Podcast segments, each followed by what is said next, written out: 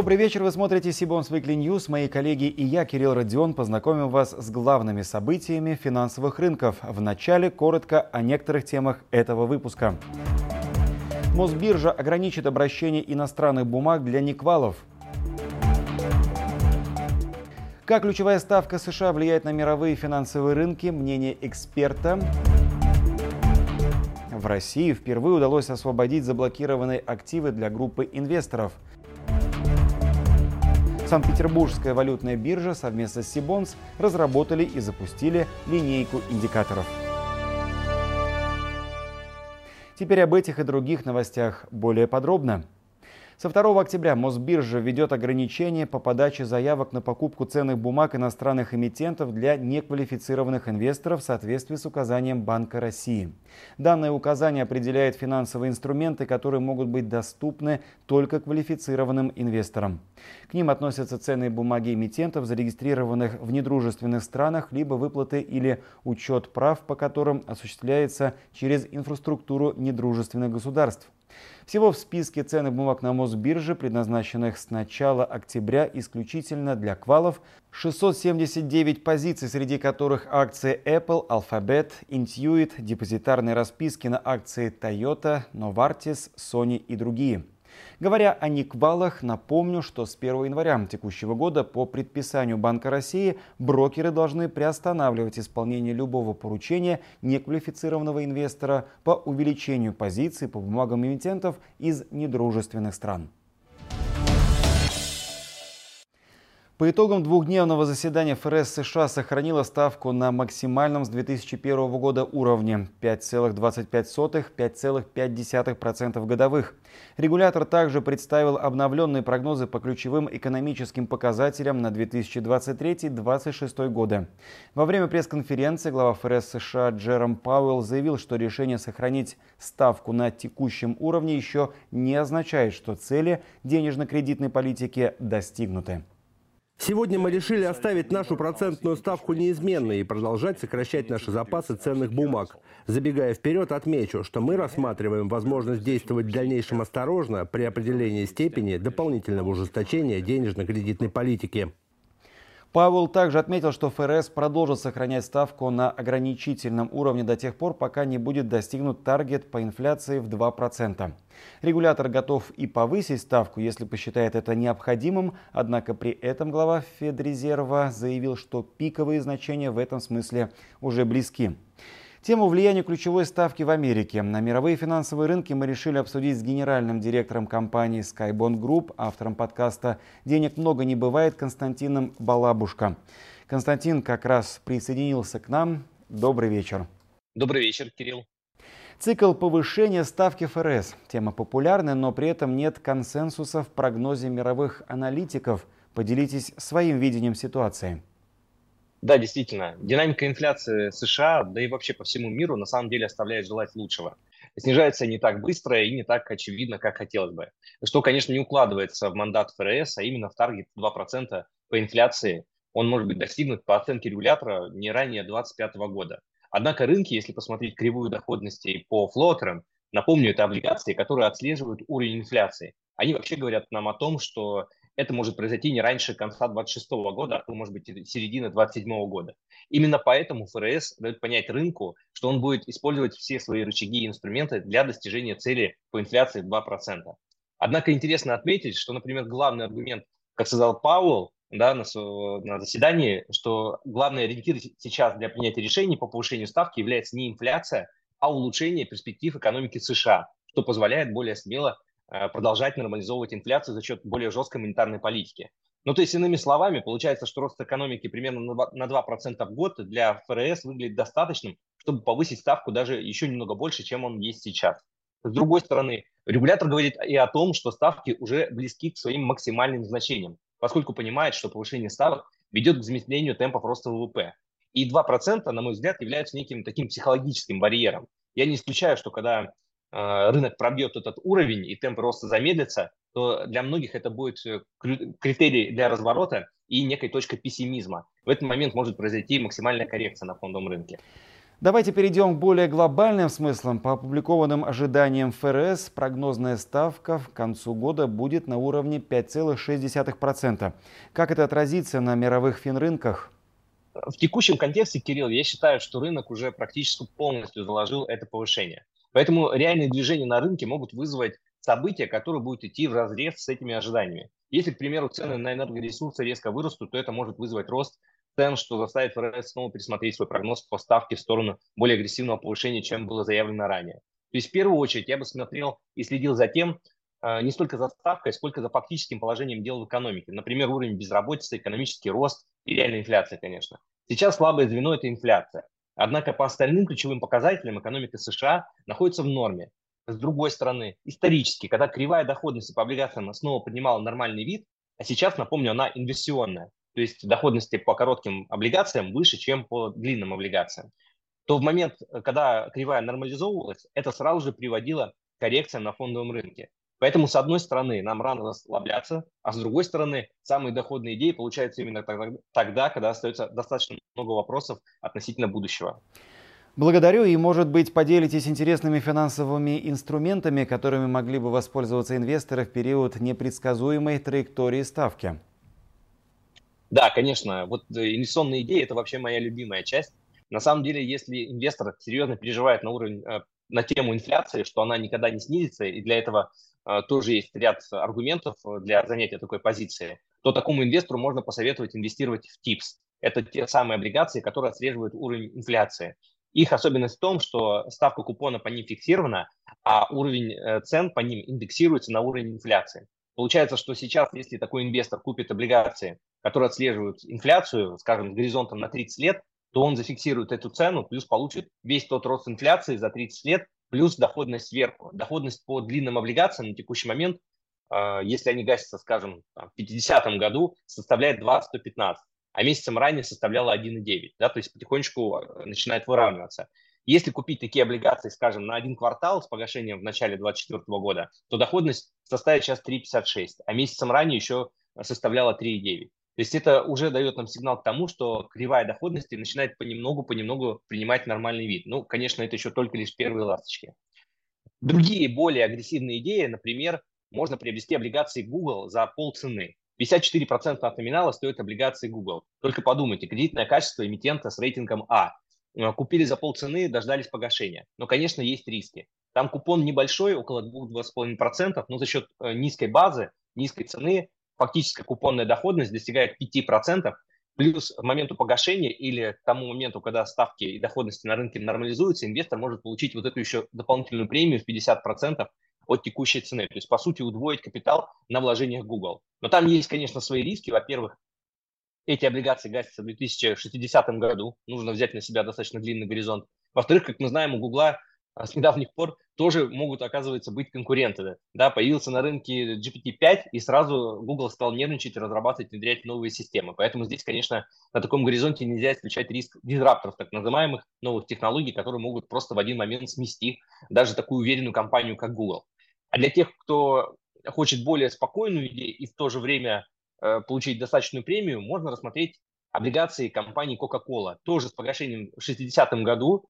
Они торгуются примерно по 60% от номинала, 60-64% от номинала. Но в отличие от того же Google, у них риск дизрапторов вот подобных, он, конечно, в разы меньше, потому как Coca-Cola со своим легендарным вкусом, да, наверное, даже сложно представить, что может подвинуть ее с этого рынка и э, как-то изменить вот эту армию последователей, которые готовы, готовы за ней идти, несмотря на то, что этот вкус может быть не самый идеальный, не самый лучший, но тем не менее люди по всему миру этот вкус уважают, э, употребляют и продолжают покупать. Может быть, именно поэтому Уоррен Баффет в нее так настойчиво инвестирует и покупает и акции, и наверняка облигации. Поэтому для таких инвесторов, кто не боится брать на себя длинный горизонт, Э, можно рассмотреть еще и вот такие идеи, которые позволят заработать не только на купонах доходности, не только на инфляции, но еще существенно прирасти за счет изменения в цене. Для тех, кто заинтересовался подобными идеями, я рекомендую зайти в раздел э, сайта Cbonds и посетить Research Hub. Наша компания там тоже представлена, и эти две последние идеи мы там также подробно расписали. Поэтому заходите, пользуйтесь и не забывайте перечислить комиссию за успех по реквизитам. Впервые удалось освободить заблокированные активы для группы инвесторов, как сообщил коммерсант. Первый публичный пример разблокировки активов за рубежом связан с коллективной заявкой, поданной от управляющей компании по 250 клиентам и более чем на 33 миллиона долларов. Процедура получения такой лицензии аналогично индивидуальной, но из-за большого числа участников заявки сложнее в реализации. Как доказательство, ранее по большинству коллективных заявок УК европейские казначейства еще не приняли решений или до сих пор давали отказы. В прошлом выпуске Сибонс Weekly News мы рассказывали, что несколько российских институционалов подали иски к бельгийскому Евроклир, и некоторые аналитики и юристы считают эту практику рабочей в сложившихся обстоятельствах. Более подробно тему разблокировки активов мы решили обсудить с партнером, руководителем практики Private Wealth компании Maxima Legal Натальей Деминой. Добрый вечер, Наталья. Добрый вечер, Кирилл. Как вы считаете, освобождение активов по такой лицензии и иски к бельгийскому Евроклир – действенные меры? И, может быть, есть еще юридически возможные варианты для разблокировки? Э, да, вопрос понятен, и здесь, наверное, оценивая перспективы, оценивая целесообразность юридических механизмов борьбы с разблокировкой, которые есть, административных, судебных в Бельгии и в России, мы исходим из того опыта, который мы уже получили за последний год, э, опыта нашего собственного и опыта наших бельгийских партнеров, которые работают э, в нашей команде.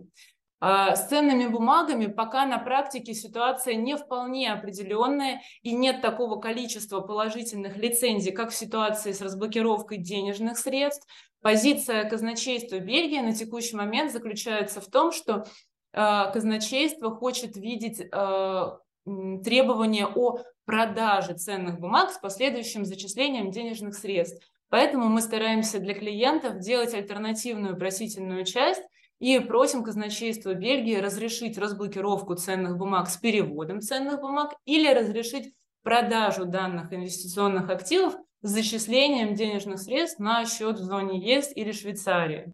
А, что касается частных инвесторов, держателей замороженных активов, у которых нет ВНЖ и нет зарубежных счетов в зоне ЕС и Швейцарии, то практика пока, опять же, неоднозначная. Возможно, она будет складываться э, в их пользу тоже позитивно и будет найдено какое-то решение, но, повторюсь, пока оно найдено исключительно для владельцев ВНЖ и зарубежных счетов.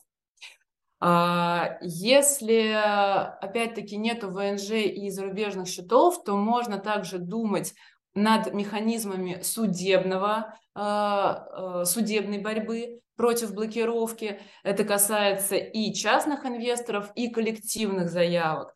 Судебные механизмы могут быть и в Бельгии, и в России. Мы не исключаем, что в итоге многие подобные заявки перетекут именно в судебную плоскость. У нас э, в прошлом был опыт э, оспаривания именно э, включения НРД в санкционный список. Мы присоединяли к судебному процессу, который шел в Европе. И есть опыт также инициирования а, судебных процессов против Евроклир в арбитражных судах э, России, в частности, иски, поданные в арбитражный суд города Санкт-Петербурга. Основная сложность этих процессов и пока непонятные перспективы этих процессов заключаются э, в том, что мы не знаем, насколько реально исполнение решения, даже если суд встанет на позицию истцов и будет эти исковые заявления против Евроклир а, на территории России удовлетворять. Потому что активы, которые есть у Евроклир именно на территории России, финансовых организаций, их количество а, на текущий момент точно никому не известно. А, а сможет ли, а, смогут ли истцы, частные, коллективные инвесторы обращать взыскание на активы Евроклир, которые не являются собственными средствами Евроклир, а являются средствами нерезидентов, это большой вопрос. В нашем понимании это некорректно и невозможно. Санкт-Петербургская валютная биржа совместно с Сибонс разработали и запустили линейку индикаторов СПВБ Сибонс ММ на базе расчета средневзвешенной ставки по проведенным аукционам секции МКР. Разработка индикаторов является первым шагом со стороны СПВБ в части построения глубокой и качественной аналитики для участников рынка. Что собой представляет новый инструмент? С этим вопросом мы обратились к нашей коллеге, проектному менеджеру по индексам и деривативам Валерии Лагойда. Валерия, приветствую. Приветствую, Кирилл. Новый инструмент представляет собой индикативную средневзвешенную ставку, основанную на актуальных событиях денежного рынка. Она учитывает результаты проводимых на СПВБ депозитных аукционов, депозитных торгов и отборов заявок на заключение договоров банковского депозита. Индикаторы доступны для различных сроков – 1, 7, 14 и 30 дней и представлены на официальных сайтах СПВБ и Сибонс. Инструмент позволяет быстро оценить доходность размещения среднесрочных денежных средств на межбанковском рынке. Данная аналитика позволит сформировать бенчмарк в отношении оценки стоимости привлечения и размещения средств. Мы считаем, что новая линейка индикаторов СПВБ Сибонс МН станет незаменимым инструментом для участников рынка, способствуя более качественному анализу событий и трендов на денежном рынке. Это, в свою очередь, сделает возможным принятие более оперативных решений по управлению свободной ликвидностью. Подробнее с методикой расчета индикаторов можно ознакомиться на сайте Cbonds. Cbonds на этой неделе провел сразу два онлайн-семинара. Во вторник, 26 сентября, мы встретились с финансовым директором АО Групп и заместителем генерального директора компании «Унистрой», федерального девелопера из Татарстана. Беседа была посвящена подробностям о готовящемся выпуске облигаций G-Group. Отмечу, что компания разместила три облигационных займа на 5,5 миллиардов рублей, и первый из них на 1 миллиард был полностью погашен в июле этого года. В целом мы планируем где-то привлечь полтора миллиарда рублей. Изначально мы хотели около трех, но в связи с изменением там, условий заимствования мы сократили эту сумму. В целом мы себя комфортно чувствуем, но а, все равно где-то там нужно перестраховаться, и мы бы не хотели там сдерживать наше развитие, покупку новых земель. Наша сумма, которую мы хотим, это где-то, получается, от полутора до двух. Выпуск будет на три года. Амортизация начнется с шестого купона и там дальше равномерно. Купон у нас будет не более 16%.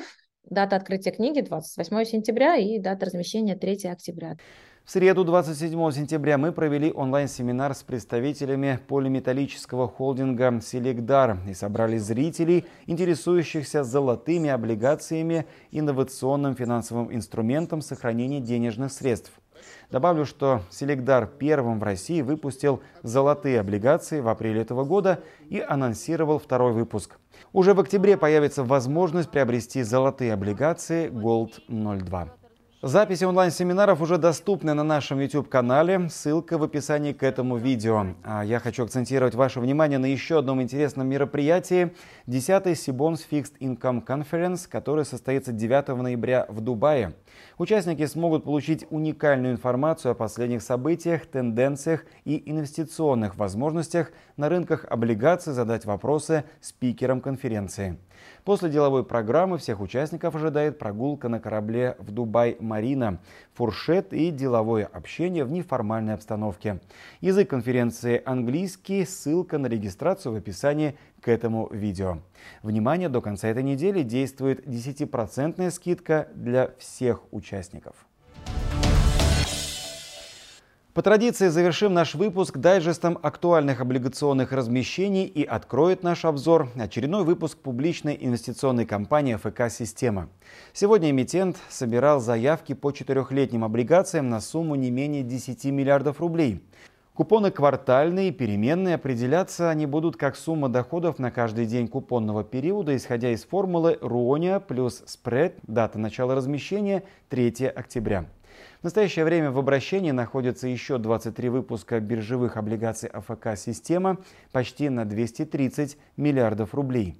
Завтра, 29 сентября, сбор заявок на 7-летние бонды объемом от 30 миллиардов рублей проведут российские железные дороги.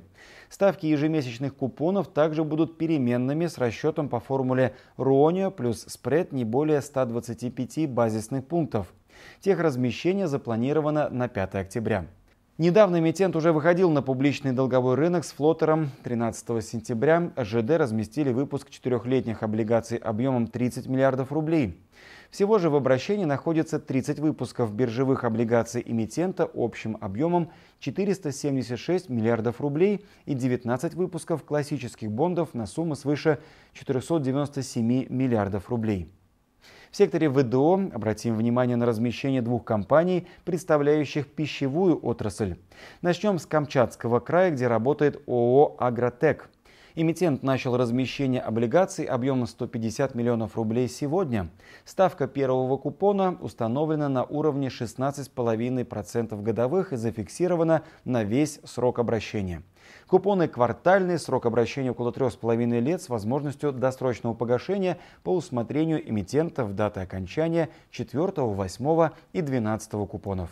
По выпуску предусмотрена амортизация. Кроме того, по облигациям будет предоставлено обеспечение в форме поручительства от ЗАО «Мясокомбинат Елизовский».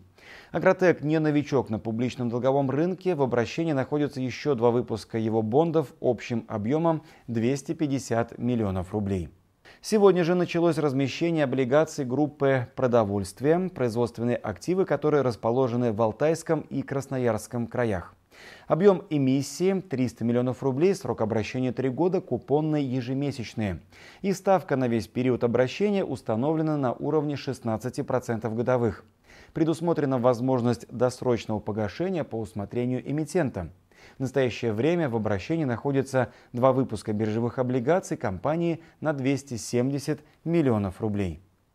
И это все новости на сегодня. Чтобы не пропустить анонсы предстоящих конференций, онлайн-семинаров и новых выпусков Сибонс Викли, не забудьте подписаться на наш канал, а также на телеграм-канал Сибонс. Я же прощаюсь с вами. До встречи в следующих выпусках.